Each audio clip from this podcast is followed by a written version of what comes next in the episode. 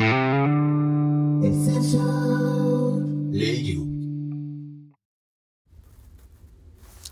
日はね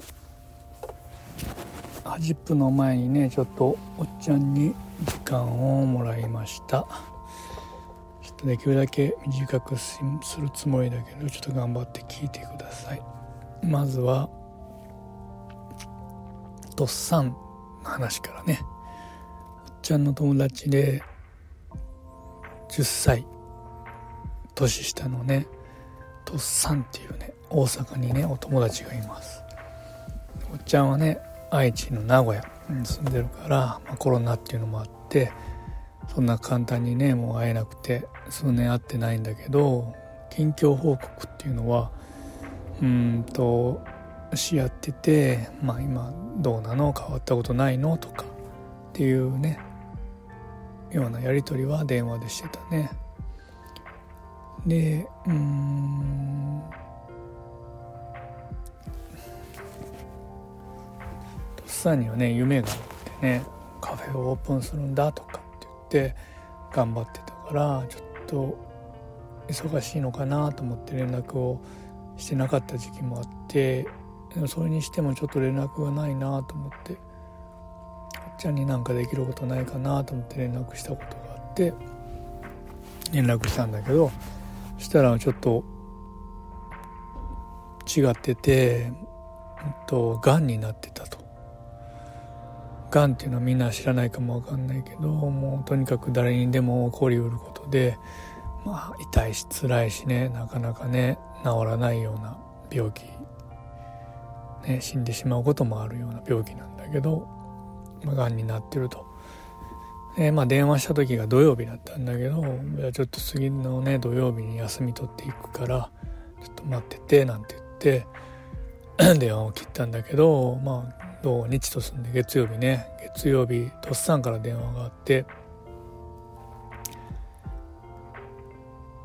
ちょっと苦しそうな声でちょっと薬を変えたからちょっと調子が悪いとまあがんのね治療ではねやっぱり薬をたくさん変えてねよくあることなんだけどねらしいんだけど、まあ、それがちょっと合う合わないもあって、まあ、その合わないやつでちょっと治療を始めてるからちょっと今週土曜日はちょっと難しそうだって会うのが時間が作れそうにないってことでおっちはそこで「分かった」なんて言ってしまったからね。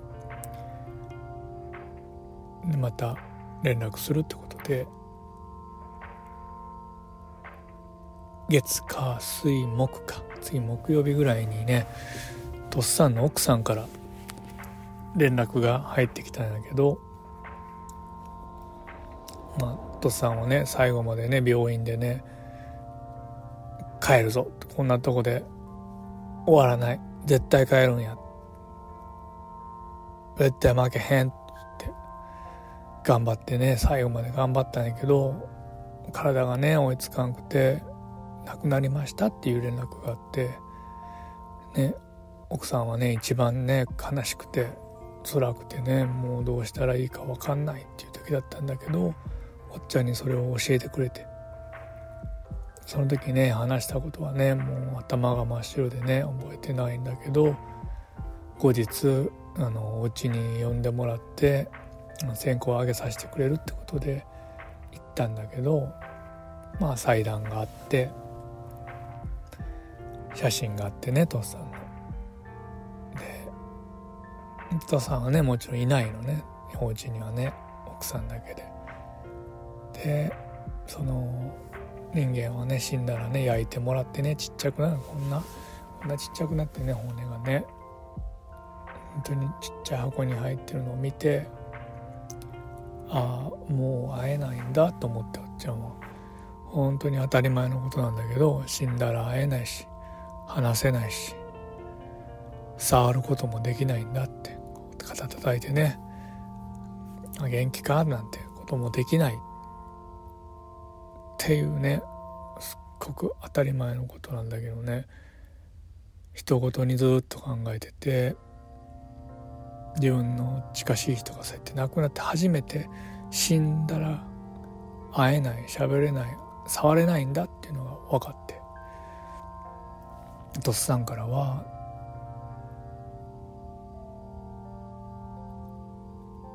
まあ最後までね諦めない強い気持ちと死んだら会えないんだっていうことをね教えてもらった気がするんだけど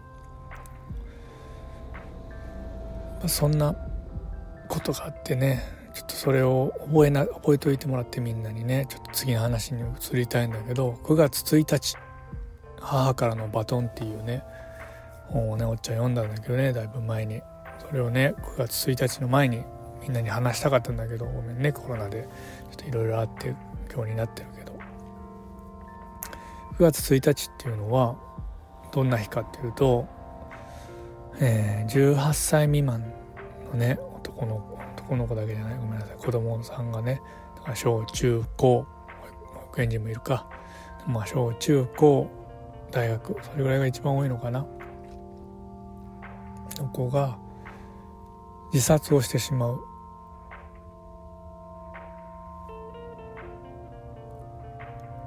日なんでね。1年間でその自殺してしまう日が一番人数が多くなっちゃう日なの。死んでしまう日が。9月1日っていうのはねみんなもね経験してると思うけど長い休みがあって久しぶりに学校に行くタイミングで。ねもう中高となってくるとねいろんな悩みもあってお友達あの子に会いたくないなとかあのグループとやりづらいなとか学校嫌だな勉強嫌だな先生嫌だなとかもういろんな悩みがあってね当たり前なんだけどそういう悩みがあってもお父さんお母さんに言えないと。じゃあもうそんな嫌なんだったら死んじゃおうってことでねそんな簡単じゃないと思うけどね心の中は死んでしまう人が1年間で一番多いそれが9月1日っていうの本こと書いてあってねこの中に。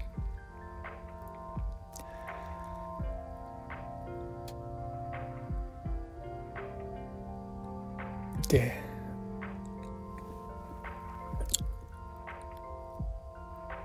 さっき死んだら会えなくなる触れなくなるって言ったのねね思い出してほしいんだけどみんなねまだね2年生でね小学2年生でね、まあ、寝てる夜寝る時お布団で寝るよね。お布団寝て、まあ、お布団蹴ったりしない？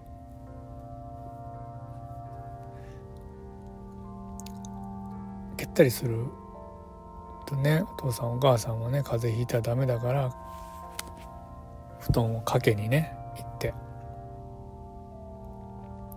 まあ、お父さんおっちゃんだけじゃないかもわかんないけどその時にほっぺ触ったりね。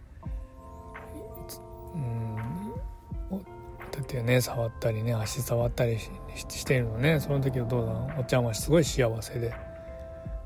もう本当にすごい幸せな時間を過ごせるんだけど死んだらそれができなくなるね。すごい辛い悲しい苦しいしもう心が潰れて想像ができない今おっちゃんはそういうことになったらね。自分の子供が。みんなそうだと思うね。お母さんお父さんねみんなそうだと思う。でここからなんですけど父さんお母さんにはねお家の方針とか考え方もあるんであのー、お家でフォローしてもらうなりなんなり違うよってちょっと手伝ってほしいんですけどちょっと今からねもう勝手なことを言いますね。えー、っとそんな自殺してしまうようにな学校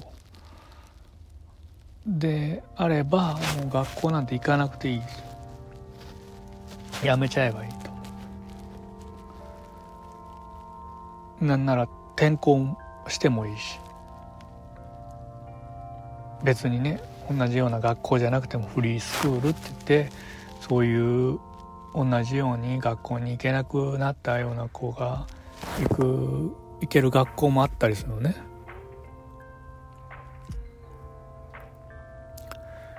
まあでもそこに行くにはまあねお父さんお母さんが学校も休んだりし仕事も休んだりしてまあ君たちに合う学校を選んだりもうそれだけじゃなくてお金もかかったりなんだったら引っ越ししたりね。もうとにかくお金がかかったりするって大変なんだけど君たちに会えなくなる触れなくなるってことを考えたらそんなことも何のへっちゃらもう何とも問題ない。お金も払うだろうし時間も惜しみなく使うだろうしね。君たちが死んでしまうなんことなんかと比べ物にならないから心配せずにねで言ったらいいと思う。助けてってね。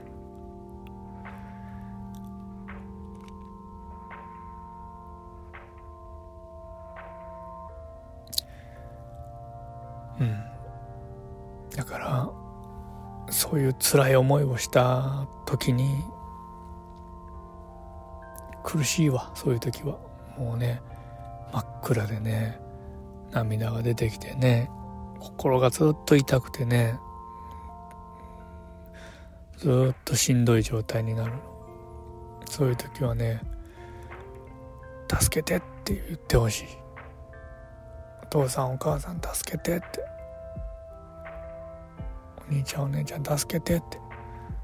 それが言えなかったらおっちゃんを探してもらってもいいし先生たちもいるし探してほしい。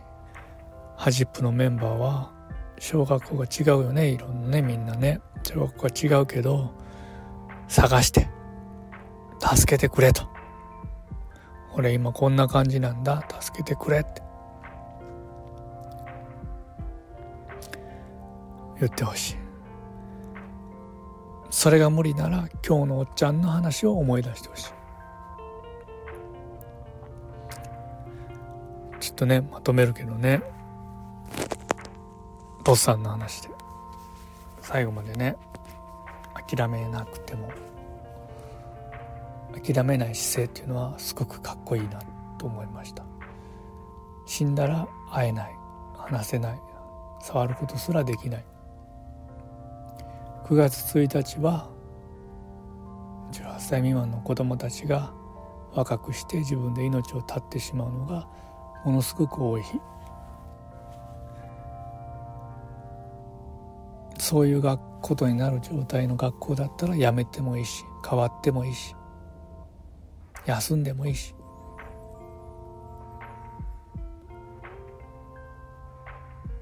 お父さんお母さんお兄ちゃんお姉ちゃんに助けておじいちゃんおばあちゃんに助けてって頑張って言ってほしい。無理ならおっちゃんと先生を助けて。ごめんなさい。おっちゃんと先生を探してみて。お友達を探してみて。とにかく今日のこのお話を思い出してもらえると嬉しいです。長くなったけど。最後まで聞いてくれてありがとうね。ありがとう。じゃあハジップ始めましょう。よろしくお願いします先生。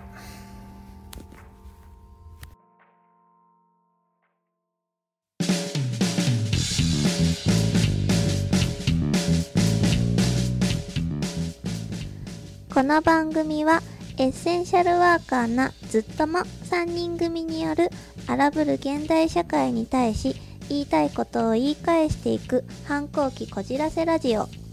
3人の言葉が共感を呼び日々を頑張るあなたのさりげないエッセンシャルな時間となりますようにと願いを込めた音声コンテンツです。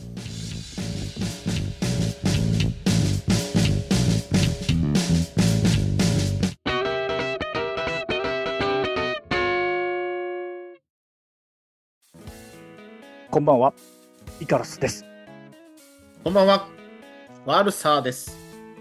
こんばんは、ブルースです。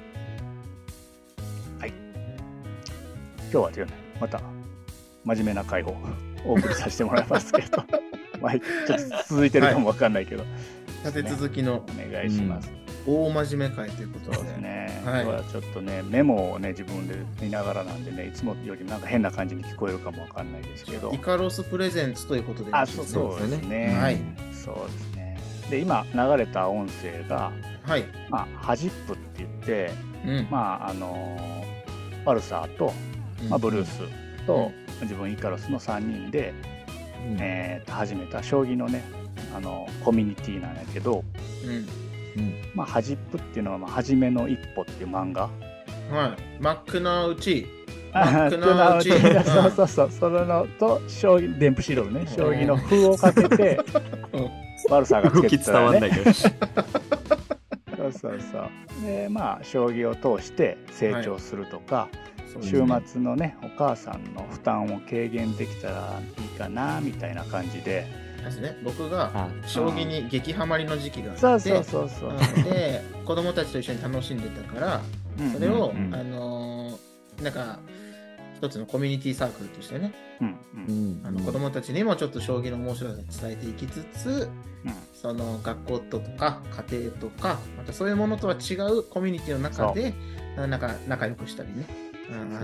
楽しんだりね。自分の新しい場所ができたらいいなーなんつって思いを込めて立ち上げたんですねその時にね。そうね。で去年から地道に週週末に月1ぐらいかな。うん。やってて、まあでもコロナもあったりポッドキャストもね始めたから、うん。ちょっとここ最近は稼働できないてない状態ね。はい、すみません。いやいやその中で一回時間を作ってもらってあの子供たちと親御さんに向けて話させてもらった時の音源でした。先ほど。のね。はい、うんうんで9月ね1日っていう話をうん。だからしたいんやけどまずその知ったきっかけっていうのをちょっとうん。説明しとくと、うんあのポッドキャスト番組でうん。小泉京子さんがやってるキョンキョン？そうキョンキョンが近いな、友達それ 距離感が。あみんな言うだろ、キョンキョンって言わないの？いや小泉京子さんって言わなあかんからと思って、まあ、キョンキョンがやってるやつで。本当の小泉さんっていうねあの番組があるんやけど、いろんなね、ほ本と本と本を本とかけてるんやと思うねあのおの声でね本のね紹介したりーうん。そういう変な、変な声出ちゃった。ごめんなさい。誰かが見えそうだったね。かけてるんやと思うけど、なるほど。まあ、書店の人紹介したりいろんなつながりであ本好きなんですね。そうそうそうで本当の小泉さんっていうやつをずっと聞いてたんやけどそのエピソード2122の中で、うん。小泉京子さんと内田彩子さん。ってあのーえっ、とねキキキリンさんの娘さんでおい。内田裕也さんの娘さんでもあるからね。ロックンロール？そうそうロケンロールの人でで本木正宏さんの笑っちゃった。さんになるかな。ンローラーね。そうそうそう。その人がうん。対談してる回を聞いたのがきっかけで、うん。うん。まあ、もちろん小泉京子さんの声も好きで本もたくさん影響されて読んだしそこの番組で。はいはいうん。はい。開会自体もこの番組で知ったと思う。機械会にもあ機械のあー2人も出てたんよねお二人さんも、えーそうなんだ。えー全くこれには絡みはない人やけど。でず勧めたやんか2人には。面白いっと聞いてます。うん。番組で知ったね。でそのエピソード2122の中はキリンさんのうん。あの生き様を通してなんかお二人が出会いとか、あのー自分の考えとか経験を話してて、毎回ね聞きやすいんやけど個人的に全員が好きやから出てる人は、うん。あの一番聞きやすい回でした。そのことでそこでその9月1日「母からのバトン」っていう本を知ったんよね紹介されてて、うん。えーっとややこさんが出した本になるんやけど。あうんそうそう。もう9月1日「母からのバトン」っていうもうそのこれ以上ないタイトル。うんすごいいいタイトルやなと思ってであのバトンっていうのがまあちょっと後で分かるかどうか分からないけど。伏線回収しましょう。うんうんあそうやね。うん。で、まあ、キキこの上ない。キリンそう。キリンさんが亡くなる前にあの、うん。病室でねがんにかかってた時に、うん。まあ、死なないで死なないでって言ってあの、唱えるようにつぶやいたって言ってうん。言葉があったんやけど、それをうん。聞いたややこさんがそこからいろいろ動いたり、あのしてできた本っていう感じかな。キキリンさん自体はなんか、まあ本っていうのがもう崇高な崇高崇高なもんやからうん、自分なんかは出したくないって言って毎回断ってたんやって。ああ、うん。私なんかがみたいなね。そうそうそうそうそう。うん。すごい影響力もあるもんやし、うん。でだから今まで出してこなかったんやってキリンさん自体はだから亡くなってから娘さんとか他の人出版社の人が動いたんやと思うけど、うん。まあ、この辺りは本読んだりね本当の小泉さんを聞いてくれた方がいいかなと思って、そうその辺が本と知ったきっかけとかなと思います9月1日という、そうお話ねはい一冊が多いって話です。でカロスのあ母親は、まあ、まだ生きてるんやけど、うん。まあ、キリンさんと自分の母親がなんかダブって見えてしまって、うんまあ、イカロスが小さい頃に、まあ、多分悪さもブルースも言われてるかもわからんけど母親からよく言われた言葉で、あのキリンさんもよく言ってたみたいなんやけど、まあう、ん。人と比べるなとか、うん。はいよそはよそとか、人様と比べるなんてはしたないみたいな言い方うもん。だかなと思うんやけど、まあ、昔の人はよく言ってたフレーズ、うん。やと思うんやけど。そう自分イカロス自体は自身はそんなキャラじゃないんやけどうん。うんイカロスの母親は本当に誰とでもフラットに喋っていく人間で、まあ地元の商店街なんか歩いてたらまあ知り合いに声かけられるみたいなキャラなんやけどうん。誰今のみたいなもう全く分からへんっていうような人と喋ったりもするんやけど、うん。あ次元がね違うやろうけどひいきりんさんもなんかそういう人みたいでえうん外人さんにも平気で日本語で話しかけるみたいなあエピソードも中にあったかなと。あと、ひきりんさんもがんでね、亡くなったんやけど、え。うん。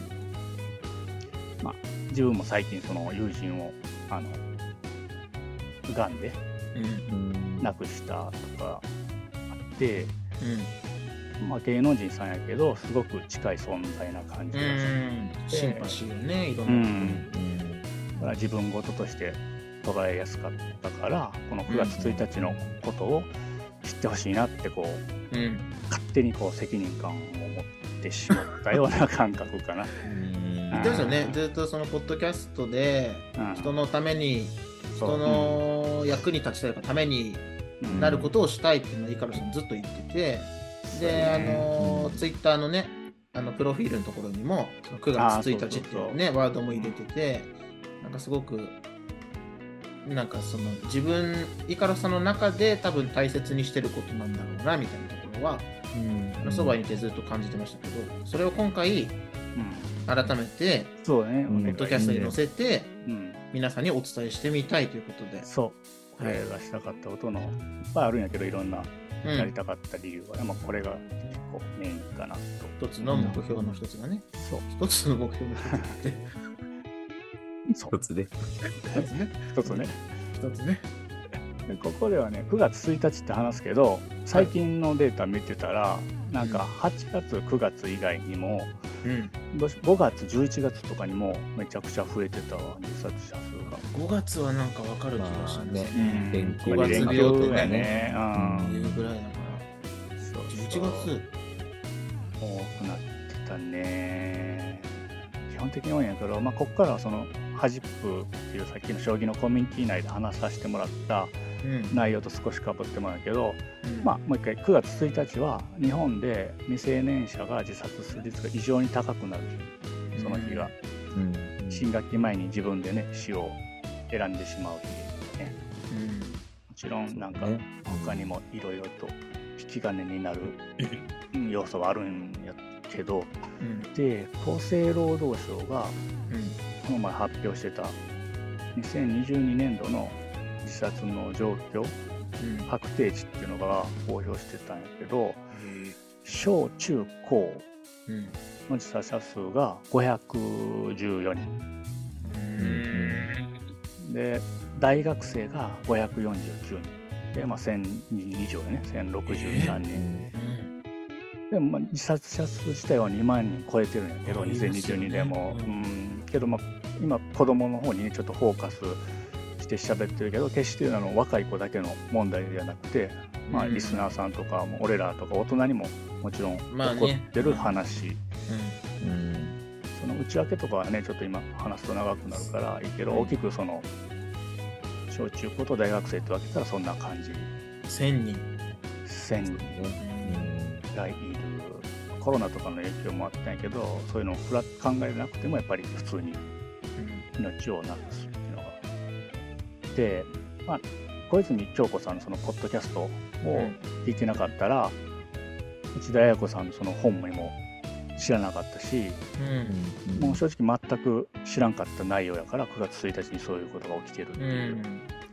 あもし知らなかったらね知ってもらいたいし一人でも多くその誰かの助けになりたいなって知ってもらうことから始めたいって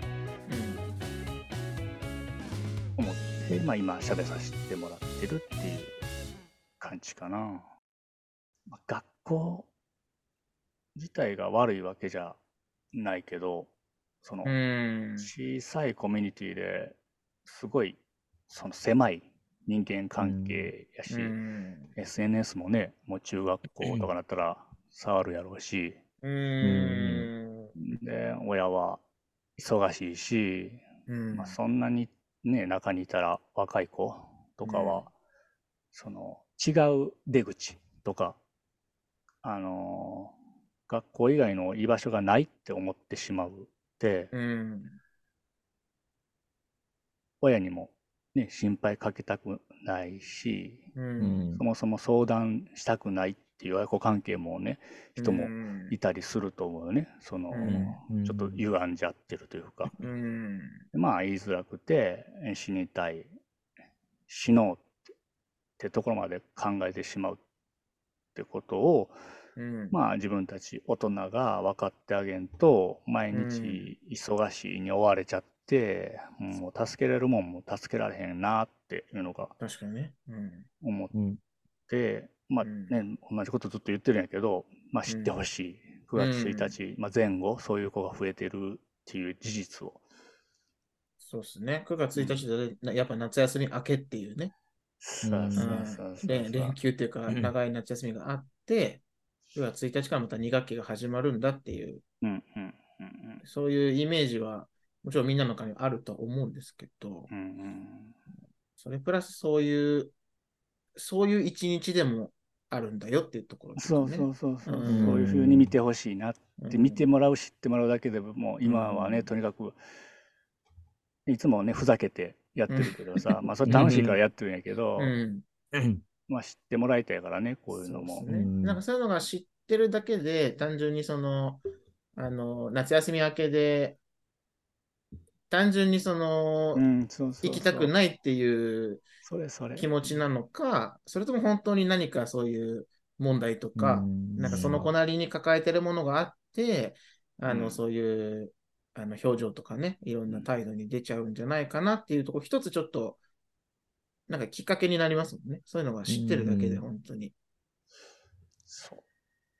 毎年うん。一つ二つはなんかニュースで流れるんだよね。8月の終わりぐらいに。うん。うんなんかあの、うん、なんか何年か前は鎌倉かどっかの図書館がツイッターで、うん。なんか2学期がもうすぐ始まるけど、うん。なんかし、その学校に行くのが死ぬほど辛いの、ね。あね、死ぬほど辛いうん、あの、君に、うん。あの、学校休んで図書館へおいで、みたいな。漫画もあるしライトノベルもあるよ、みたいな。うん、いい、うん、なんかそういうのを、をツイッターで発信して、うん。うん、学校へ行って死んじゃうぐらいなら、あの、逃げ場所に図書館もあるっていうことを、あの、知っててね、みたいな、なんかそういう内容のことをツイッターで発信したり、うん、なんか意外とそういうことって、まあニュースには取り上げられるけど、うん。ね、その、実際困ってるその子たちにどれぐらい届いてるのかなっていうとね。ね、うん、なかなか難しいから、それを知った上で、その子供たちを取り巻く大人がそれをどんだけ知ってるかっていうか、うん、その事実を知ってる。ね、学校、学校は行くもんだっていう価値観の 大人ばっかりに囲まれて 余計苦しいからね。だそうだよね。ね。ね、逃げてもいいんだじゃないけど、そううんう。ん、うん。いいしそうそんなぐらいだったら休めやいいよってうん。言ってやれる大人がどれぐらいいるかっていうのね。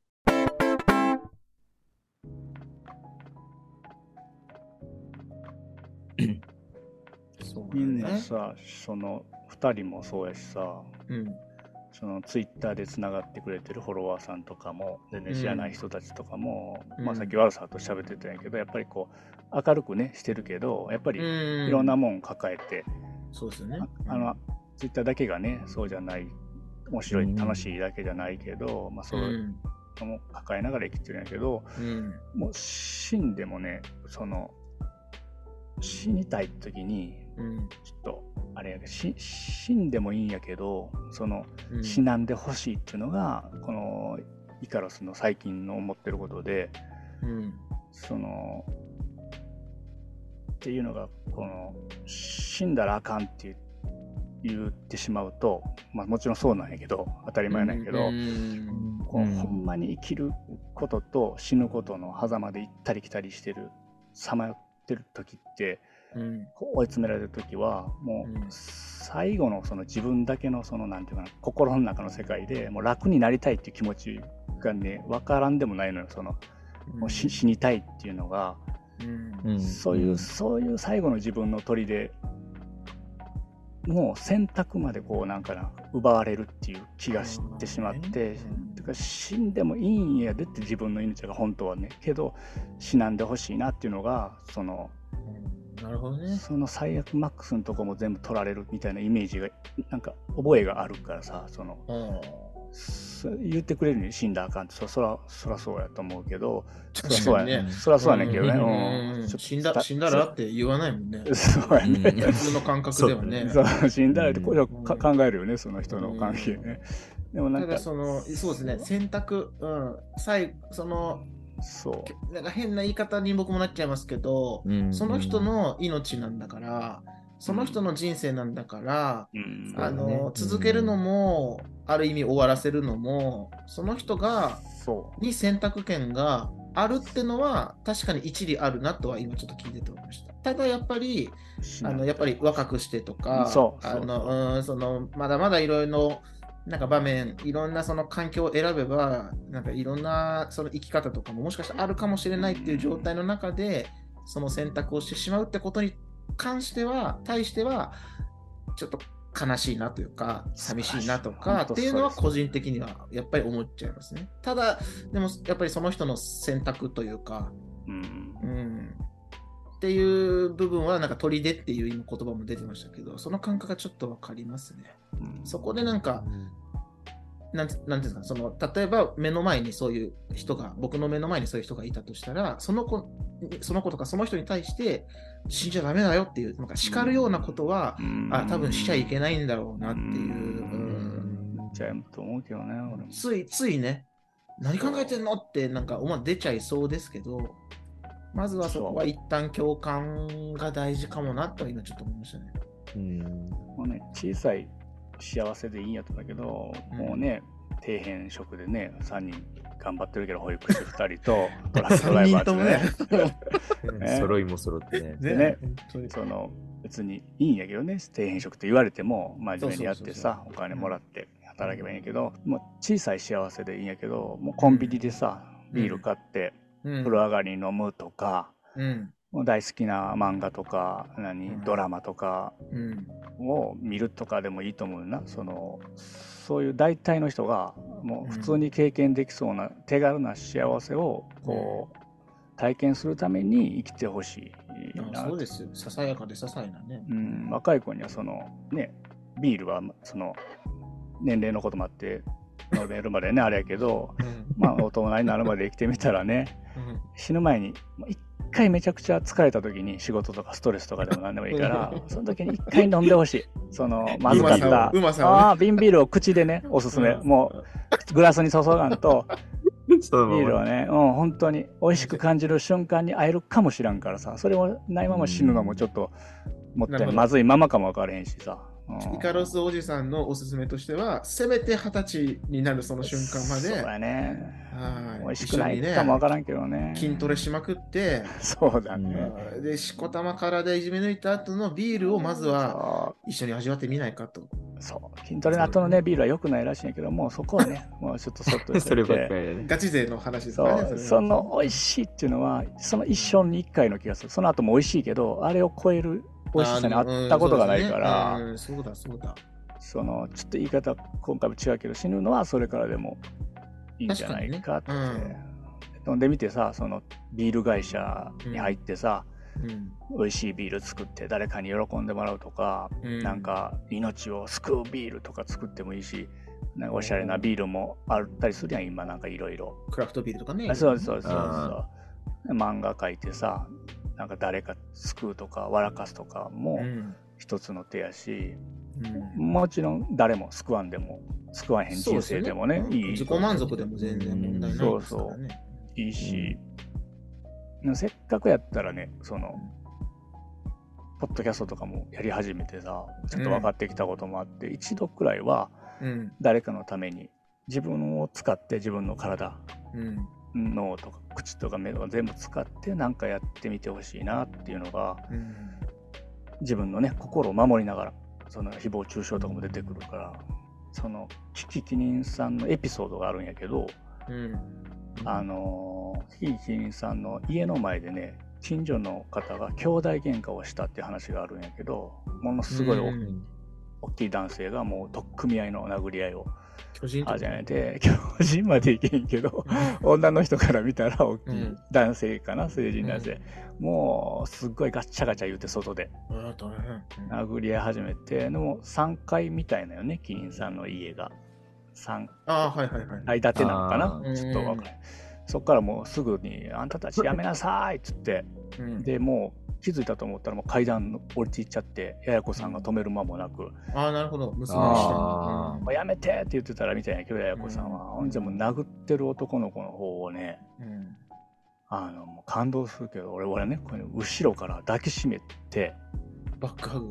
バックハグ、バックハグってか、わかるよバッっつって。クハグだろ、別に。合ってるか。うん。あんたの気持ちわかるって、よっぽどなことあったんやねっつって、その、こう抱きしめたみたいなのね。共感したんだ、そこで一旦。そやめなさいはやめなさいだけど、そうそこに至るまでの理由はきっとあなたう。に素晴らしいねあ。ったんじゃないのって。察しが悪さじゃもうないよ、今あ日は。今日は違いますよ。素晴らしいね。クソ真面目な、そう察しを働かせまくる悪さでやってますから。そうでその人もねもう抱きしめられてるもんやから怒り狂ってる時にあの、ね、妙齢の女性というかね。そうそうそうそう、うん。もうおばあちゃんですわね、うん。さっき。ででもなんかそのポッドキャストの間で言ってたんやけど月が取れたみたいに歩いていったってそのびっくりしたんやと思うけど急に、まあそのあでもその人もね多分救われたと思うし。確かにね。うん。まあ簡単にほ外でね暴れてる人を制するとか喋りかけるのも NG なもんぐらいの時代やからもう人のためになんかすぐ動ける人ってすごいあの尊いなってこう感動して本当そのポッドキャスト聞きながらねおっさんの涙流して聞いてたんやけど。イヤホンの向こう側でしたんだね、イカロスだからねキキキリンさんっていう唯一無二の人にはなられへんけど、うん。あのそういう考え方だから筋トレしてね強くなってとか、なん、かた誰から助けるとかじゃなくてもそういう体が弱くてもそういう考え方とか、うん。あの強さはあの本のタイトルにあったバトンとして、あのイカロスは勝手にその受け取ったよね。いうそのあ、なるほど。そう。うん。あなたが今バトン持ってんだ。そう。娘さんがねもらったバトンを本に書いてってきたんだけど、まあそのバトンもね、もらって。だからもう死にたいもう終わりたいって思ったらうん。自分がねイカロスが、うん。もう誰かに何かしらバトンをね渡してからにしようとは思ってるでちょっと長くなってるけどもう目もね悪くなってくるのよ。で病気にもそのうちになるしさ。はいうん。あの友達みたいにうん。もうあのあのがんがんにもな,、るしね。こう、うん。体がね元気なうちに人生はややめてほしくないなっていうのがちょっとかな。まあ、学校自体はね、行った方がいい場所やと思うんやけど、その行けるならねそう、うん行かなあかんっていう場所やとはちょっと思わへんくて、最近。うん選択肢の一つですもんね。そうだね。うん。そう、選択肢人生ね、どこで変わるか分かれへんしね。うんでも多分、死んだら終わりやと思うよね、この世の感じでは。続いてると思うけど、分からんけど。そうっすうね。ん、だから誰とも話したくないってね大人の人でも思う時もあるやろうし、うん。自分はこうやって集まって喋ったり発信してる側やからうん心が保たれたりするけど、もう1ヶ月もね人と話さんと仕事できる人なんてもうざらにいると思うからでもやっぱり結果寂しいと思うんよねその、うん自分はねその誰かと喋れるとかツイッターでやり取りするとかでも結構救われるかなってうん。ううん。ん。だからねもう好きなもんをねやりたいことを見つけるために今うん。死のうと思ってる人がもしいたらこううん。生き延びてほしいなっていう と大人にはそういった目でうん。その若い子とか周りの人をね見て救える人は救ってほしいうんっていうのがそのちょっと今回言いたかったことです。はい、はい。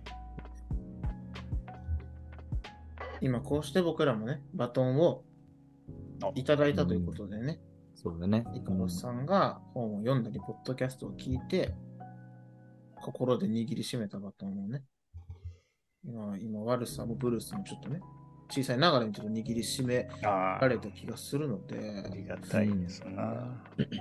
難しいですよね、本当に。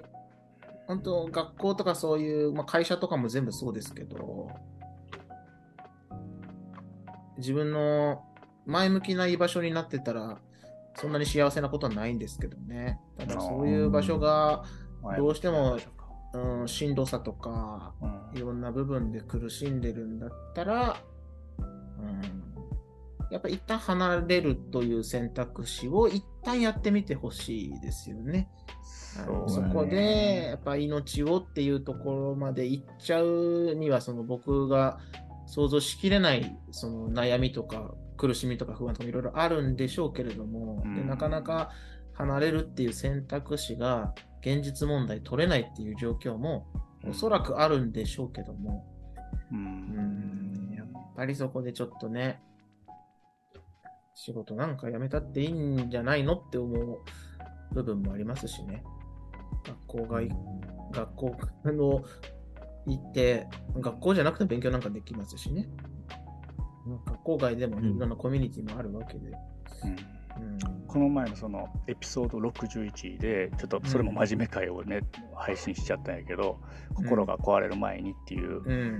ね、クソ真面目会撮った時のお話でツイートしてくれたすみなりのさんっていう人がどはい。ちょっと出していいかちょっと確認してないけど。うん。その人がねその3人ともとてもお優しいって言ってくれててあのうん。3人喋ったやんか。そのこの話とはちょっと違うけど、うん。同じような心の話でその人が安心できる開放的になれる場所大切ですよねってこうコメントくれたんやけど、うん。うんその開放的になれる場所マジで大切やなと思って自分が開放できる、本当に。かうん。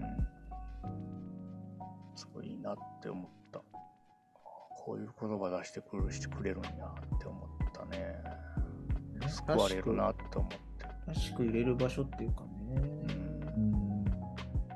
うんそれこそあの冒頭にちょっと話してたその、うん。将棋のコミュニティサークルのあはい。はじくも、将棋強くなりたいっていうのはまあ一応ありながらもうんうん学校じゃなくて家でもなくて、うんうんうんね。やっぱりそういう別のコミュニティの中でなんかそこが新しい安心できる居場所になれたら一番いいんじゃないかってことで、うん。それが子供たちももちろんそうだし、僕らにとってもそうだし、あのお母さんとかね、あの家族の方にとってもちょっとほっと、そこがあるからなんか安らげるタイミングが作れたらっていう部分うも、やっぱりあの大きなテーマとして一つあったので、そういった意味では、なんかいろんな、まあなんかやりすぎると疲れちゃいますけど、バランスだよね。そうそうそう特にね、やってくれてるから。すぐやっちゃうから。いろんななんかそういう場所があるといいですよね。うんなんかそのうん。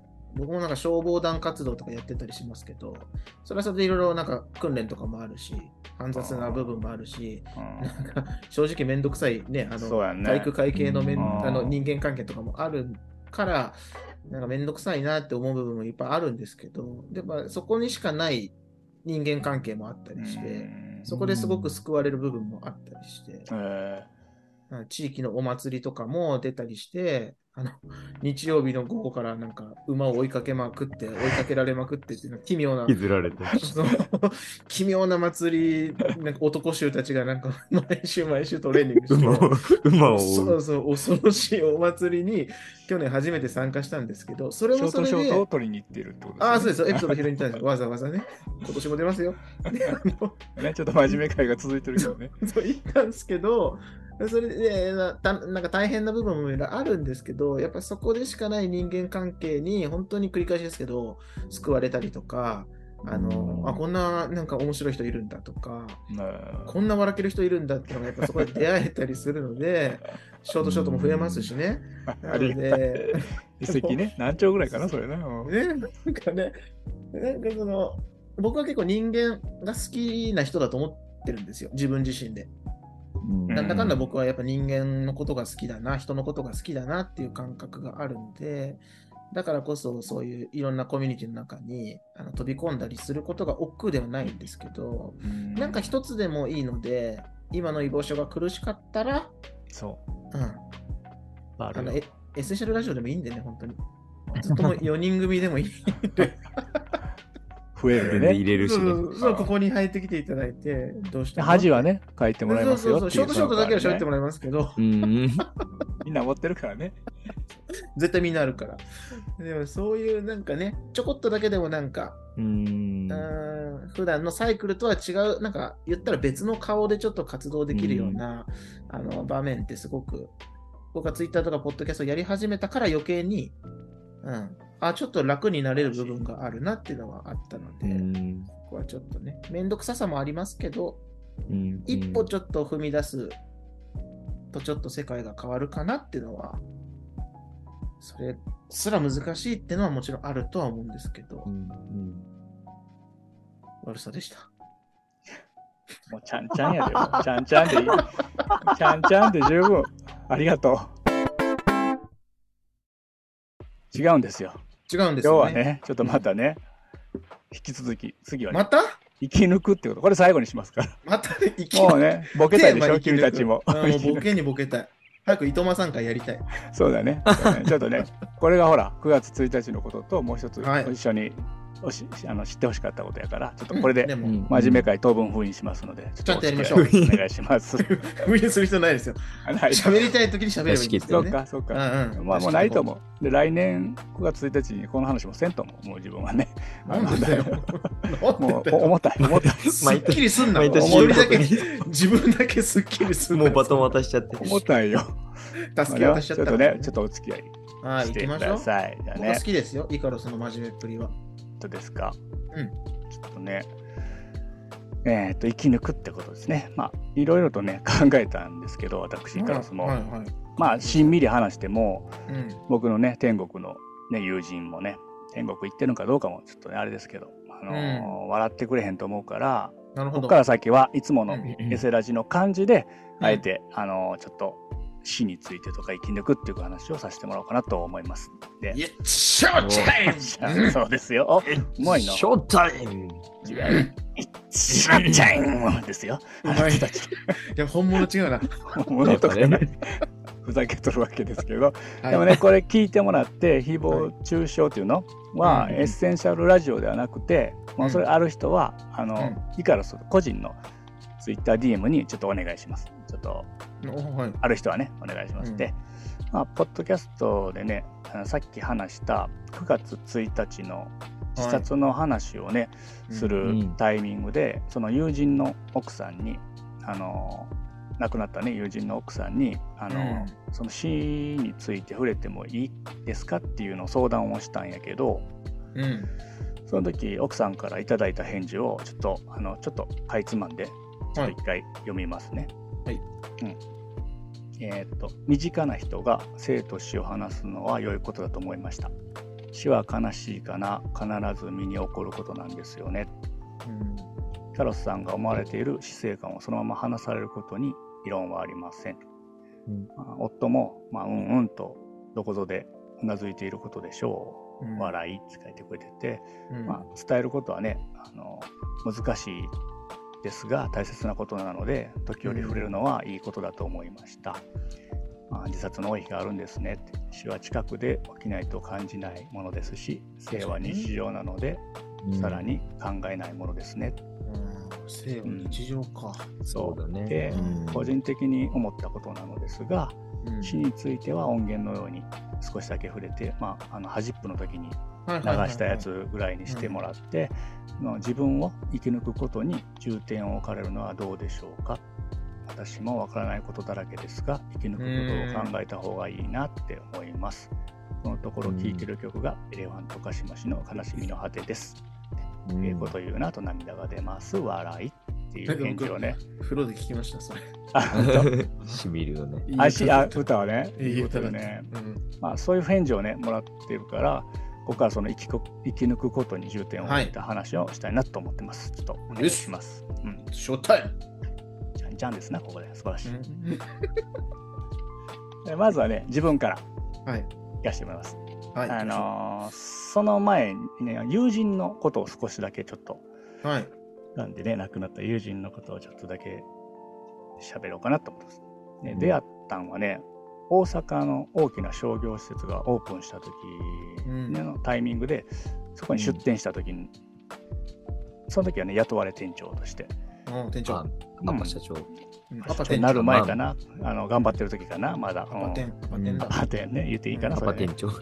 そ長。そういう時ってね、レセプションパーティーになるものがあるんよね、こう、2日ぐらいあったんかな。レ、セプションパーティー？うん。え何ーですかレセプションって。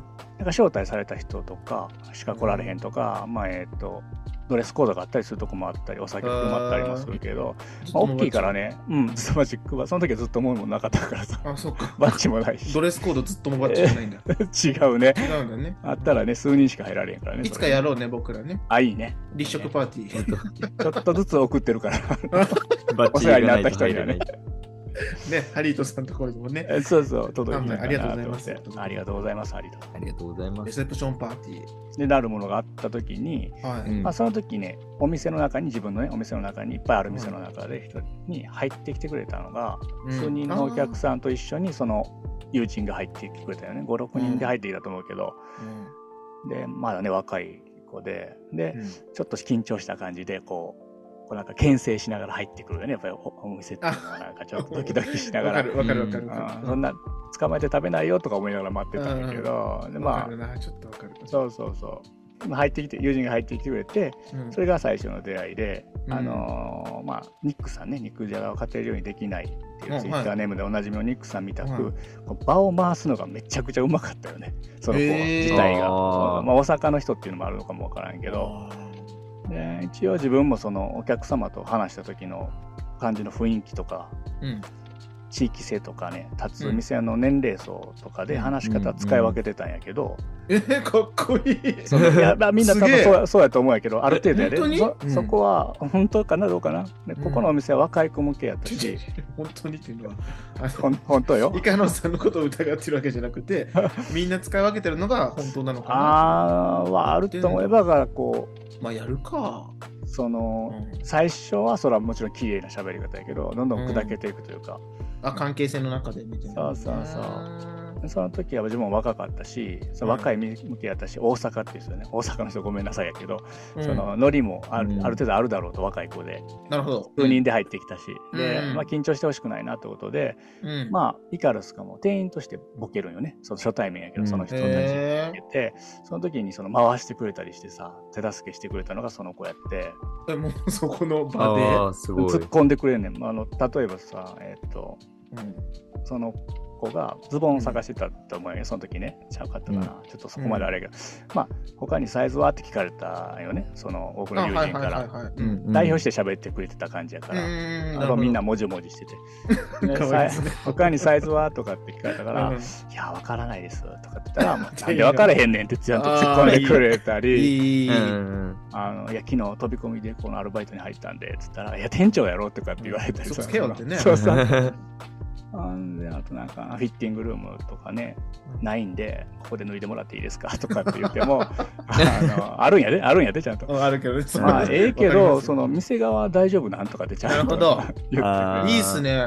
まあ、ややりとりをねちゃんと受け答えてくれてさ、うん。まあ、フィッティングに入った瞬間にうん。「もういかがですか?」とかって聞いても「あの履けてたら無理あるやろ」とかもうちゃんと言ってくれるねめめんどくさがらずに返してくれこっちも。うんうん気持ちよくなった覚えがあるんやけど、へまあ、その子自体は今みたいなやりとりもあるんやけど人のことをねすごいよく見てて、ーおとなしい友達にはもう配慮したり、あ。あの多分ねプライベートで誰もそう。にでもっていうわけじゃなくてね。そうそうそう。喋るやつにはほっとくしみたいな。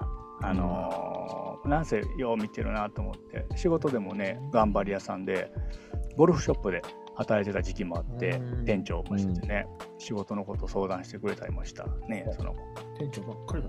うん、わ悪さんのツッコミもね好きでね、あれやけどツッコミがとにかくうまかってねその子は。心地いいっていうか安心するっていうかまあとにかく優しい。そう優しいの。そのあたりが奥さんもね惹かれたんじゃないかなって勝手にね、想像するんやけど。うん。うん。それがあの友人との出会いっていうのが友人との出会いですね。はい。で生き抜くことってね本題にちょっと重たいのに入りますけど、はい。うん。ね、奥さんがくれた生き抜くことって。ねまあ考えてみたんでね自分もちょっと。でもですね、そんなご友人の方が、はい。うん。な若くして、がんという病気あはいはいと戦うことになってう、んうん。で、結局、今は亡くなられてっていう。はい。そうやですね、そうがんで亡くなられてうん。うんまあもうパートナーを亡くしてもうて奥さんはね。うん。一緒に住んだ家にね綺麗なね家なんやけどで暮らしてて、まあ、残された洋服とか写真とかうん。もあるよね。また財布がねうん。また面白い財布なんよ。それ、うん。見せてくれたんやけど奥さんが、うん。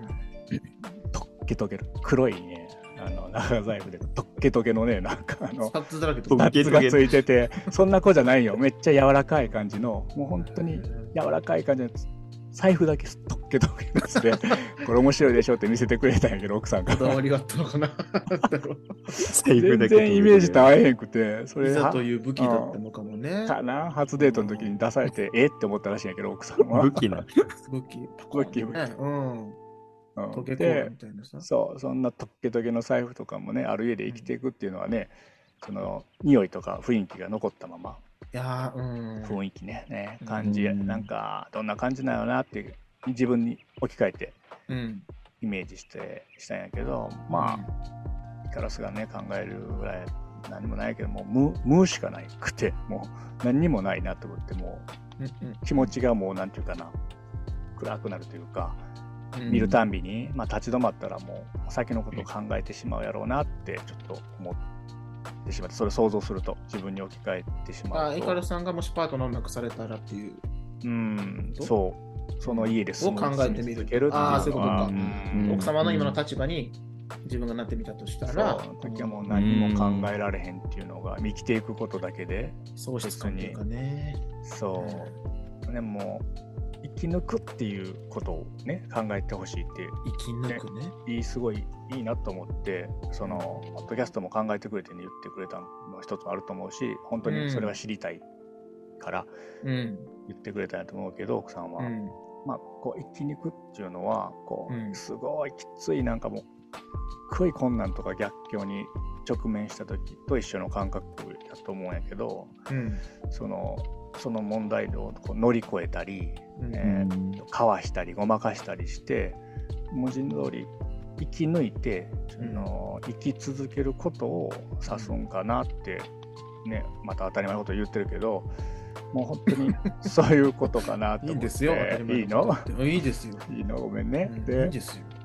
人生はね、みんなそうやし、まあ、いつも言うけど、うんツイッターのね、つ知り合ってくれてる方とかもそうやと思うけど、平穏にね、なかなか進んでくれへんくてね、あの生きてたら、ショートショートのコーナーでね、うちの人気コーナーって言っていいかな。でああ、もう、それしかないんですからね。人気コンテンツ。そううん話そこでは話されへん。回か、ショートショート話しかない。お便りに対する、そう真面目真摯に向き合うしかないです。はいそうね。そのコーナーでも話されへんようなこともね、起きますよね、みんなね、やっぱり。そ。らそらそうですよ。ね。そう。うん。まあもちろん、友人の奥さんも、うん。このポッドキャスト聞いてくれてるずっともの皆さん、ずっともね、そうダサいけどね、ずっともの皆さんもね、まあず今っ、とババッチあなたが送ってんだから。あ、そっかそっか、あの人たちが作ってくるクソから、ダサいメモと一緒に。クソダサイカロスメモよしなさい、よしなさい、もらってくれてる人がいるから、手書きね。まあうん、そうね。でね。まあ、現在進行中で、そういう人たちもいろんな困難とね、うん向き合ってると思うんですよね。うん。もちろん。だから、考えれる範囲やったら、まあ健康問題、うん人間関係、うん SNS、誹謗中傷、はいあとは経済的な問題うんとか、嫉妬に差別だ、ジェンダーだと、いろんなね、困難があると。流行る。いっぱいありますね。まあね。うんあるよね、いっぱいあるよね。いっぱいある。そうういん。うん。で、何やっけ、生き抜くっていう言葉の中には、うん。その困難に立ち向かうとかっていうね、もちろんそういう真面目な硬いね。こともあるけど、うん。自己成長とか、その内面のなんちゅうの強さうん。とか、何をなんなんて言うたらいいの？強さをこう増幅じゃないけど熟成するっていうか、そういうのも含まれてるかな、うん。と思うんやけどですかね。うん。分からんくなってきた。悲しい状況をね 経験してる時に伝わってます。あの自分の価値観を見つめ直すこともできたりうん。自分がフラットな状態に戻ってければあの、うん。同じように苦しむ人に手ね差し伸べたりできるんじゃないかなって思う。うん。まあ無理はねあかんけど、うん、それで生き抜いた先の意味のある人先に人生が意味のある人生があるんじゃないかなって思いました自分は。でね友人がね闘病中に電話で。俺に言ってくれた言葉が、まあ、いろいろ喋ったんやけど、うんあのえ言ってたのがうん。あの残された奥さんの方がかわいそうやっつって心配やってよう言ってたんやけど、そうですよね。うん、その時もイカロスはさもうこう何のことはもうかけてあげれんくてその言われたことに対して、うん。もうね嘘でも心配せんでいいよっつってあのまあそれも言ってるだけやけど言えばよかったかなって後悔はしてるけどうん。何にも言われへんかったのその時に電話で。無言。うん。聞いてる側は。で残された側の奥さんはねその残りの人生があるしうん。うんこのもう言ったら、ね、一緒に寄り添うパートナーを見つけてもいいと思う思うよね。あの新しくね。うん。そううん。自分個人的な意見はね。うん。うん友人にはそのあの世でさそんなこと俺言ってないでって言えば白切ればいいだけやからさ。あの、それは奥さんに言うとこうかなと思って、知らん知らんってね。そうそう。うん。うん。でもねすごい明るい人です。強い人なんやけどその奥さんはもうこうあんたがね先にいなくなったけどだいぶ充実した人生幸せな人生を送ったったわって言えす言えるような人でもあるんよねその強さ的には。うん。そういう状態言い切れる状態にあれば、まあ、独り身でもねそれいいしうん。別にその誰かと寄り添ってもいいけどね。もうそれは幸せな状態が生き抜いたってことに近づくんかもなともう思う思った。うん。思った。思ったね。思った。本当なんか2ヶ月前ぐらいに、あの、なんか、僕、保育あの保育所やってるんですけど、まあ全然、あの、同じ職場とかじゃなくて、なんか保育保育士同士で集まって、ちょっと学習会作るみたいなうん。ところで一緒に結構、あの、み密度濃くというか、その期間はすごいグッとうん、密度濃く関わ、変態変態とか言ってますけど、この人すごいのよ、本当は。変態。そうなんですよ。変態だ、変態だ。変態なんですよ本当はすごいんですよ。変態なんだもんね、ブルースは。ある意味ね保育そうそう変態変態なんだね。保育変態さんはマジでいるから、ちょっと、これちょっとそうそうだね。そうだね。そうか、そうか。あんまりそうくっつけて言わないようにしようそうか、そうか。そうだねあ、そうだね。ううんん、ちょっと、ちょっとごめんなさい。すみませんでした。そうそう。で、まあなんか、何年か前に、その、ちょっと大きい学習会みたいなのを作るっていう時に、結構密度濃く、その瞬間はもうほぼ毎日のように会ってたような仲間の人たちがいて、うん。まあその、全然別の保育園なんですけど、なんかその人が、あの僕と同世代ぐらいなんだけど、まあ、亡くなったっていう話を、え？うん、あの、本当最近になって聞いて、またそういう学習会やる機会があったら、うん。きっとまた会えるんだろうな、みたいな。そうだよね。うん。そうそうそうそう。で、普段は本当になかなか会う機会が、うん。あの、取れなかったから、なんかうん。LINE グループの LINE 上で結婚したんだよとか、なんかそういう、そうそう話を聞いたりしてて、うん。あの、おのおのなんか年数重ねるごとにちょっとうん。状況も変わっていくけど、また、あの学習会やるときはちょっと頑張ろうねとかっていう話を、うん、してた時に、うん。まあなんか久しぶりにも集まろうかみたいな投げかけをしてくれて、まあ久しぶりに集まったところで、まあ同じ保育園で働いている先生から、あの、まあ実はそういうことがあななくなったんだっていう話を聞いて、で、まあそれも、あの、実はちょっと、なんだろう、まあ、自分で、あの、その命を絶ったんだっていうような、まあ話を聞いて、で、なんか僕も、うん、なんかもう、なんかこ言葉にならないというか、ね、あの、すもう、もう会えない、そうそう、もう会えないんだっていう、もう会い会いたいと思っても会えないし、話したいと思っても話せないし、あの、なんかどうどうしようもないというか、行き場がないよね。そのそうそう。感情はうね。ん、でうん、なんか、でも、なんかそう思った時えそうな、そういうことに自分がこう直面した時に、うん。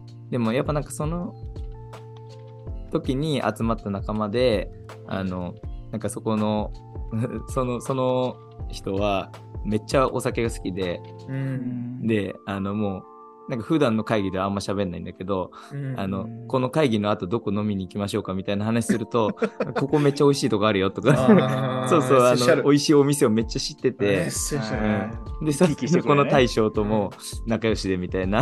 あーすごいね。その人がおすすめする店間違いないみたいな感じで、飲み会隊長みたいな感じ。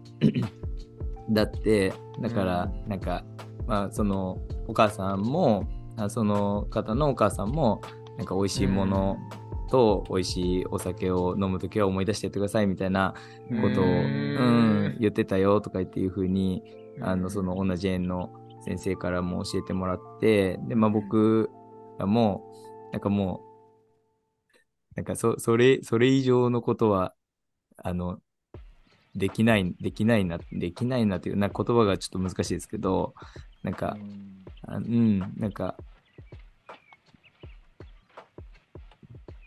なんだろう。もうその、もう、もういないっていう事実に、あの、悲しみ打ちひしがれるっていうことも一つだなとは思ったんだけど、うん。結局自分も、あの、なんだろう、毎日の生活の中で、ずーっとその人のこと考えてるわけじゃないけど、うん。うん、なんかその仲間と集まった時は、あの、きっとまた話をするだろうし、あの、なんか、ああとね、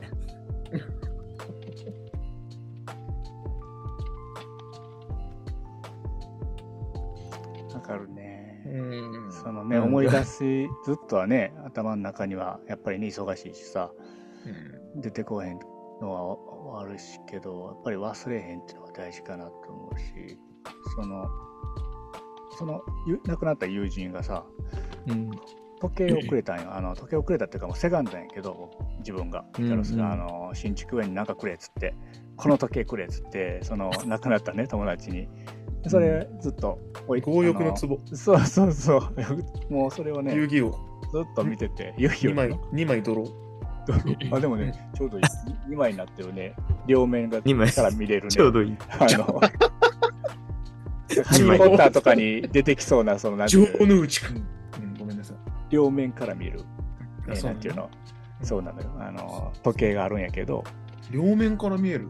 ちょっとどういったらいいかな。スケルトンってこと？こう、壁にひっつけるんじゃなくて、壁からこう、パチパチやっちゃった。イカロさん家にあるやつですね。あ、そう、それ聞いたらをもらったんやけど、公園の時計みたいなね。そう壁付けのそれをね、うん見て、そこよ、そ神棚棚じゃないけど、息子とかも知ってるんよね。その、で結局、その、亡くなったことも自分の嫁さんに言われへんかったよね。その、最近行くとか行かへんとか言ってるけどって言いながら、うん。2、3日ぐらい喋らんかったよ。その亡くなったことを言われへんくて、嫁さんに。嫁嫁さんも仲良かったから、仲良くしてもらってたから、うんとっさんと。で、子供も知ってるしね。うん。で言われんくてこう何ちゅうかなで朝ごはん食べてる時にうん。なんであの友人のん名前ちょっと今言えへんけど、うん。はどうなったのっつってその病院見に行くとか言ってたけどって言われた時にこ病気のことは知ってるんですよね。うそうもうそこでその初めてさもうこう涙がええぐえぐ出てさと子子供の前でさ その。そこでもう。うん崩壊しちゃって自分も言われへんかったわかるな。感じが感じもわかる。そうでもうた頑張ったけどちょっと無理やったっていうのを伝えて、なるほどね。じゃあ,、うん。あーもう分かった分かったってなって子供もびっくりしちゃって、うん。おイカロスが泣くから泣くなんてのまずないから、うん。うん。たまに言うけどねあの時はびっくりしたって言うけどその子供はそのそれを神棚にしてるって俺は思ってないけどその勝手にね。なんかあるためにねキャンプ行くだとか、うん。旅行行くためにその神頼みすんのよ、うん。わざわざ、うん。その時にだけでも子供は思い出せるし。俺はもう見てるだけで毎回ね時計見てるだけで思い出せるし喋、ったりもするのよねちょっとそこで。あの、うん。まあしゃ何も喋られへんでけど喋ったりもして、あの仕事遠いわとか思いながらさその愚痴ったりはするけど、うん。で思い出せるからさそのたまにそのそうですね。うん。毎回、雨降ら降らさないでとか子供がやってるからさ、まだうん。ごめんなってまた、またちょっとあの自転車で足こいでさ、そういう作業してると思うねん。天国かどっかで。あの 雨降らさへんためにね、なんか何かしら 作業させられてると思うんだけど、仕事としてやってそうそうそう。毎回悪いな、そういう時だけって子供はね。どでも思い出せるような仕組みというか、思い出すするのもいいことやなって、そのブルースのちょっとあの話とちょっとあれかもわからんけど、うん。そういうのをで思い出すだけでも死んうん死んでも常ね、に常に考えてるわけじゃないけどなんかそういうので忘れないっていうのは一つそういう部分大事な気がしますね。うんどうしてもねふっとうん。忘れちゃうこともうん。の方が多い気がするけど、その友達でさえね。けどやっぱり年1回から行ってさうん。話させてもらうのよその写真見て。ああはいはいはい。お家行ってね。で奥さんと喋って帰るってくるんやけどやっぱり1年分をね喋ったりもできるからそこの間でキュッとね頭の中やから自分の、うん。あーあれはなんかおもろいことやってくれやって病院の中で言ってたからさ、ポポッドキャストをねうん。やってなんか意外とおもろいねああいうそのなんかポッドキャストはねまだやってなかったけどその時。そういうなんかなんか面白いことやってくれっていうのが一つあったからそれはできるだけできるまでやろうかなとも思ってるしその面白い方をね発信したいなと思って。うん。だから忘れるけど、まあ、どうせね自分も死ぬしねそのうち。まあその時ね。にもし会える時にねこう覚えてたら会いやすいんかもわからんしね。またぜ全く違う人生になってるかもわからんけどね、うその辺んは本当に分かれへんけど、覚えとくっていうのがなくなった時にほんまにあれなんかなと思うけどね。その人との関係っていうのが。もうなんか、本当そそれ、それぐらい、それぐらいって言ったら本当に言葉あれだけど、なんかうん。そうそう。なんかそ、それぐらいしかできんよなっていうのが、うん。なんかうん。自分のこの何ヶ月間かで、うん。なんか、その、な、何も手につか、そのもっと身近な人だったらまた違うのかもしれないけど、そうだね。ううんん、ね、またその奥さんの立場とは違うから、あれなんだけど、なんか、そその自分のその友人だった保育士が亡くなったっていう話を聞いて、なんか自分、それを、それをなんか、なんだろう、自分のか糧にするっていうのなんか変変な話なんですけど、うん。ね、なんかそれはなんか違うなっていうか、うん。あのうん、なんか、あの、うーんとね、難しいねなこれね。そう、難しいです。あの、なんですか、難しいね。なんですか、うん。なんか、その人の分も自分が生きようとか、うんあの、なんか、うんなんか、それ、そう、そうなのか？みたいな感じで、うなんか、もうそんな、うそんなことは自分が死んだ時に、うん。あの、なんか、いくらでも、あの自分が死んじゃった後に、うん。ああの時の、あの、そういった経験も、まあそうじゃない、あの、死だけじゃなくて、いろんな経験が、あ今の自分の人生を作ってきたんだなっていう答え合わせが最後そこでできればいいなというか、確かにうん、なんか、そうそう、だからもうこの、そその誰かの、その生き死にから、うんこう、自分が、こう、なんて言うんだろうな、あの、まあ、全うしてね。なそそんな、そんな。な、そう何かっていうよりかは、もう、もう、美味しいお酒とご飯食べるときに、また笑って思い出して話して、ううんん。で、うん、っていくぐらいしかでき、できんなみたいな、うんできんなっていうふうに、うん、なんか率直にうん思っているなっていうのが、うん、そうだね。やってあげることなんてね、なかなか。ちょっとなんかわわわかるっていうか、その今の今のそのブルースの気持ちが、なんていうかな、ブルースの気持ちと合うかわかんないけど、うん、うん、なんとなく勝手に今話聞いてわかるなって思ったのが、うん、なんかその、死ぬってのはもう現象としてはあるわけじゃない、ん死という現象。うん、うん、で、まあ、病気で亡くなったりとか、それこそ自分でその命を絶つっていう行為、うん。まあ、理由はいろいろあるにしろ、うん。死っていう現象そのものが、なんかその人のものっていう感覚が自分の中にはちょっとあるなって今話を聞いて思って、うんからそその人の死っていうものはもうその人が変な言い方、主人公、その人のものなんだから、うん。なんかその死をこなっちがね。勝手にというか、自分が勝手にこうだこうだって解釈して、そうだね。うんさっきのかなんか自分の糧にするとか、なんかその思いを継いでどうのこうのっていう考え方もあるとは思うし、自分もそういうことを感じたこともあるんだけど、改めてこう言葉にするって時に、今そのブルースの糧っていうのはちょなんか言い方としてじゃないけど、うんうん、なんかそういうちょっと、んなんなんなんて言うんだろうな。自分のものにしてしまうことをにちょっとはばかれるって感覚は、なんかちょっと自分も今ちょっと勝手に共感したっていうか、うん。その人のものだから、なんかそこで僕がなんかこういうことを学びましたっていうのも、なるほどね。うん、なんか勝手にその人のそうそうそう、勝手になんか使ってるっていう感覚になんかあ自分もなるかもなって思って、だからそういう言葉選びというかね、その解釈をするのってすごい難しいなと思ったけど、なんかその前の収録になるかわかんないけど、なんかその、イカロさんがその9月1日にね、話をして、うん。その本音としては、す率直な思いとしては、あの自殺とかね、そういうことってしてほしくない。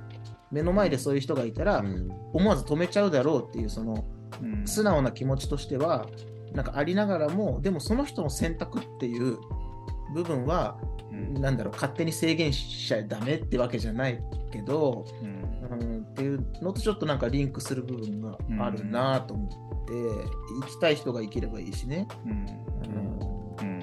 うん。なるほそうそれもその人の選択だなと思って、死というそのもの自体もその人のものなんだなって思うと、うん、本当に理解はなかなか客あのその共感というかね、その人の選択自身を自体を理解するのもとても難しい話だし、だから、うん、だからこそ本当にそういう人がいいたんだなじゃないけど、何かさっきの井原さんの時計を見てのきっかけとかう、ん。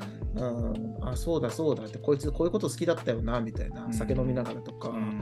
ああいつがおったらなんかうまい店とか今紹介してくれたかもしれんなみたいな、それどっかでそういう思い出したり、ん。どこかでやっぱりなんか頭の中にずっと居続けているっていう感覚を持ち続けるしかないって言ったら変だけど、嬉しそういう時に、うもねうんそういう時にちょっと、ああの時そうだ、そういうふうに助けてくれたんだよな、みたいな、っていうね、あのことぐらいしか思思えないっていうか、なんか死ってそれぐらい、なんだろうな、もう、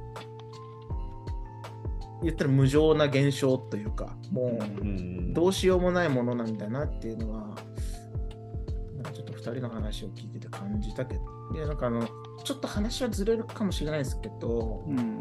まあ自分もその人生いろいろ生きてきて、あの、なんか身内の人がね、亡くなったりとか、うん。あの大事にしてた動物が死んじゃったりとか、まあ、いろんなそういう話も、なんか経験もある中で、なんか一つなんか死に対して、なんか、あってなんか思った瞬間が一つなんかあって、うん。な井原さん前どっかのあの配信の時に、うんあの、あれだ、ワンカップ会みたいなね、ぬるぬるのワンカップの話。あの、そうそうそう、グランドファアキーザーラ姉ちゃんのね。う、んそうそう。あの話めっちゃ面白くって、あの、時間がね、あの火事になったって話してそうだね。で、自分もどっかでしたいなと思ってるんですけど、自分もうん。くしくもというかね、井川さんと同じようなタイミングで、高校生の時に、うん。あの実家が火事になって、うん。まあ、詳細省きますけど、その時にばあちゃんがな死んじゃったんですよ、その火事の現場で。本当にびっくりしたんですよね。井川さんのじいちゃんもそこで亡くなってるし、うん。うちのばあちゃんも。そね。そこで亡くなってて、しかも原因まで寝タバコっていう原因まで一緒なんですよ。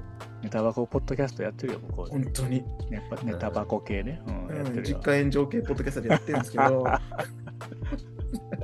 で、その時に、あのーで、ばあちゃんが、結局、うちの火事の原因もばあちゃんが寝タバコをしちゃってて、うんで、それが広まって、で、ばあちゃんもばあちゃんで足腰も弱かっ弱ってたので、玄関までそうそう行ったんだけど、結局煙吸っちゃって、うん。そこで死んじゃって、まあ一応遺体はすすだらけではありましたけど、まあそのうんちゃんと形は残ってるみたいな。うん。で、結局まあそういういろんななんか火事になったらしいぞって連部活中に連絡が来て、うん。急いで帰って、燃えてる家見て、ああ、ああって慌ただしくしてる中でばあちゃんは病院に搬送されたらしいぞって言って、その知り合いの人病院まで連れてってもらって、ああ、もう死んだよみたいなこと言って、うん。で、なんか変、なんか感情的には、いや何何やってくれたの？みたいな感覚が自分の中にあって、高校生の時に、いやとんでもないことしてくれたなみたいな感じで、まあ、言ったらい怒りとか憤りみたいな感じで、思ったんですけど、いざあの死んでるばあちゃんを見たら、もうそういう感情が言ったらなんか届かない存在になってるっていうのうんをそこでちょっと気づいたというか、初めて、ね、やっとね。うん。あもう死んでるんだこの人みたいな感じで。なんかさっきまでなんか憤りとか怒りを感じてた自分が死んでるっていう様を見た時になんか感覚が変わったんですよね。本当に。許してるってわけじゃないんですけど、うんしある意味しょうしょうがないかみたいな感じででその後ちょっと家族の中で冗談半分に話してたんですけどまだ全然あのー家もないから、なんか公民館かどっか借りて、なんかちょっとしばらくここで寝泊まりしようみたいな。で、今後どうするみたいななんか話をしてるときに、そのばあちゃんの話になって、自分が言ったのが覚えてるのが、いや、多分今ここでばあちゃんが生きてたら、本当にほっぺを、両ほっぺを、ぐるってこうつねって、お前、何やってくれてんじゃっていう風に、多分やってたと思うって自分は言って。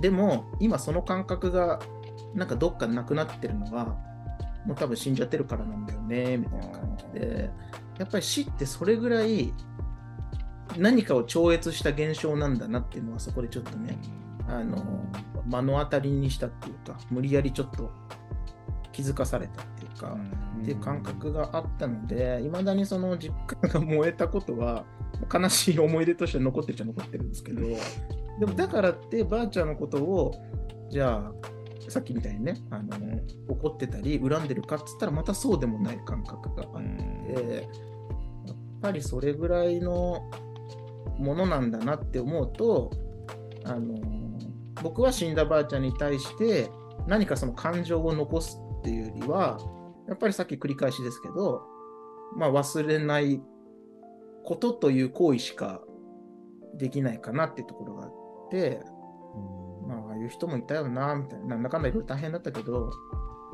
死んだばあちゃんが死んだ後に聞いたのは、ばあちゃんもなんか麻雀が好きだったって話を聞いて、うん。で、その時に高校あたりでなんか麻雀をちょっと楽しさを覚えて、友達とやり始めた時だったんで、あなんだ、それ先に言ってくれたらもっと、まあん、ばあちゃんと麻雀する時間あったかもとか、うんなんかそんな話をちょっと、あの思い出しながらちょっと聞いてましたけど、なんかすなかなか語るって難しいですね、本当に。確かに。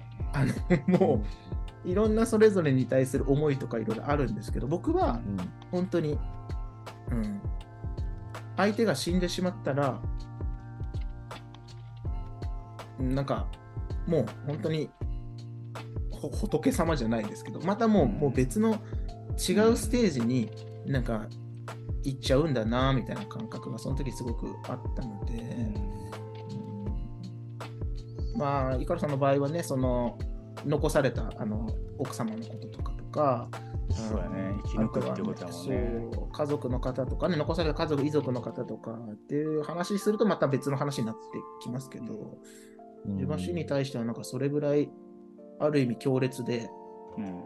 なんか死んでしまった人に対しては、そういうなんか、感情がなくなってしまうって言い方はちょっと間違ってる気がしますけど、なんかそれぐらい本当無無情なものなんだなっていうのがちょっと経験無情なものねうん、そうそう。誰にでも訪れる無情なものっていう経験があったので、まあね、だからといって、うん例えば自分のね、あ考えたくないですけど、自分の奥さんとか、本当に。うん。だからね、あの大事な子供とかがっていう話になってくるとまた違う気がしますけどね。それさっきのブルーさんのその言葉にしづらい、なんかうん。あの感覚っていうか、なん自分もちょっと共。感できる。うん。ありがとう。あとね、まあ生き抜くっていう、うん。もう最後にしたいと思うんやけど、この真面目会はね。はい。うんあの泣いみんな泣いてんだもんね。入ってる。奥さんがね、3人で泣いてる。最後あの「悲しみの果てに」っていう歌か。はい。を聞いてるって言ったから、うん。まあ、聞いてみたんよね俺もね、うん。何回か聞いてる最近ね、いいやっぱりいい歌で。言うた。あの、まあ、宮本さんも「悲しみの果てにあるものは、まあ、素晴らしい日々を送っていこうぜっていう、明るい感じで歌ってるけど、うん。まあ、当たり前の日をね送っていこうぜっていう素晴らしい日っていうのはね当たり前やと思うから当たり前にあっていいものやと思うからいい歌詞でしたね。歌詞やなと思って、で自分がね何回か聞いててやっぱ耳に残ったフレーズが、まあ、普通のことやったんよ、その部屋を飾ろうコーヒーを飲もうっていうところがあるんやけど、その部屋をね飾ってうん。あの明るくするでもうんなんかいいやろしコーヒーをゆっくり飲もうっていう、うん。どういうそのこの人がメッセージなのかわからんけど耳に残ったのはここでその一人でこ花を飾ろうとかね。うん。で大事なやつでね。ね、もう一人で飲んでも、飲むと思うよ、一人で。奥さんは、今のところね、友達呼んでもいいしね。えー亡くなった、ね、友人と、その、二人でい喋いないけど、うん。二人で飲んでもいいと思うし、うん。まあ、新しくね、出会う方、パートナーがうんもしいたりしたら、そういう方と飲んでもいいと思うし、年一行くイカロス一家とね、ああだこうだ言いながら飲む飲むコーヒーでもいいけど、それを選ぶのはやっぱり奥さんの自由やなってやっぱり思うから、そのなんか部屋を飾ったりコーヒーを飲むっていうねのを楽しんでもらえたら今からねあのいいかなっていうのが最後に思思いました。何気ない日常というかね。うんそう、まあ宮本さんが何を言ったかはちょっと宮本さんじゃないか分からへんけどあのエレファント化しましたね。うん。その日をね、まあビールがうまいとか、そういう話と一緒やけど、なんとなくまあコーヒーを 小さなね、飲んでください。そう。うんちょっとネット聞かれたかは分からへんけど、気抜くか。うん、ちょっとお二人にね、手伝ってもらって話したけども、これがね、ちょっと、あの、あんまりそう言ったことないけど、こう、うん。もし聞いてもらって、この音源が、まあ、このこの音源が出たとして、うん。聞いてもらって、もしいいよって、よかったよって、シェアしていいよっていう方がいたら、ちょっうん。とツイッターとかで、いつもね、あげるやんか、このエピソうんードを、ちょっと今回はちょっとリツイートとかもしてもらえる方がいたら、その、あちょっとねふふざけてますけど、この話の時は。終始その、ね、俺がふざけてほしいって言ったから、2人には。でも序盤だけでしたね、ふざけられたのねそうごめんなさい。いや、ちょっとね、その友人もね、面白く言った方がいいかな、自分の言葉が出やすいかなと思って、それに変えさせてもらったんやけど、ううんん。なんかこれだけは、そのそんそれリツイートするってね、結構、一つの、ありがとう思うよね、ツイッターでもこの人のものをリツイートしてくれるっていうのはよっぽどのことやけど、まあ、可能である方はちょっとしてほしいなっていうのがお願いです。してもいいよって方だけでいいんで、ちょっとお願いしますっていうのが、9月1日のね、ことも含めて、あそうそうそうだと、うん。やっぱりみん誰かに自分も、ね、イカロさんのバトンを渡された感覚があるって言ってたので、それを少しでもね、こういう聞いてくださった方が、もしその同じ感覚を持っていただけたら、はい。少しでも誰かにね、広まるような形になると、この上ないということでね。まあ、普段こういうこと言わないですけど、今回うんだけはそうですね。可能な人はお願いします。少しでもちょっとねね、助かる方がいらっしゃるかもっていう部分でね。これ以降は、ふざけ倒していきますので、また待ってもらってたら。じゃあの1年間もふざけ倒しましたね。こっから先ね。えーうん、ふざけさせてもらいいいます。と思うけどうな、ん僕はこういう、結局こういう時間大好きですけどね。なんか大事。ありがとうね。泣いちゃってんだから、みんな。そうかな。まあね、笑って泣いてしてくれたらいいです。うん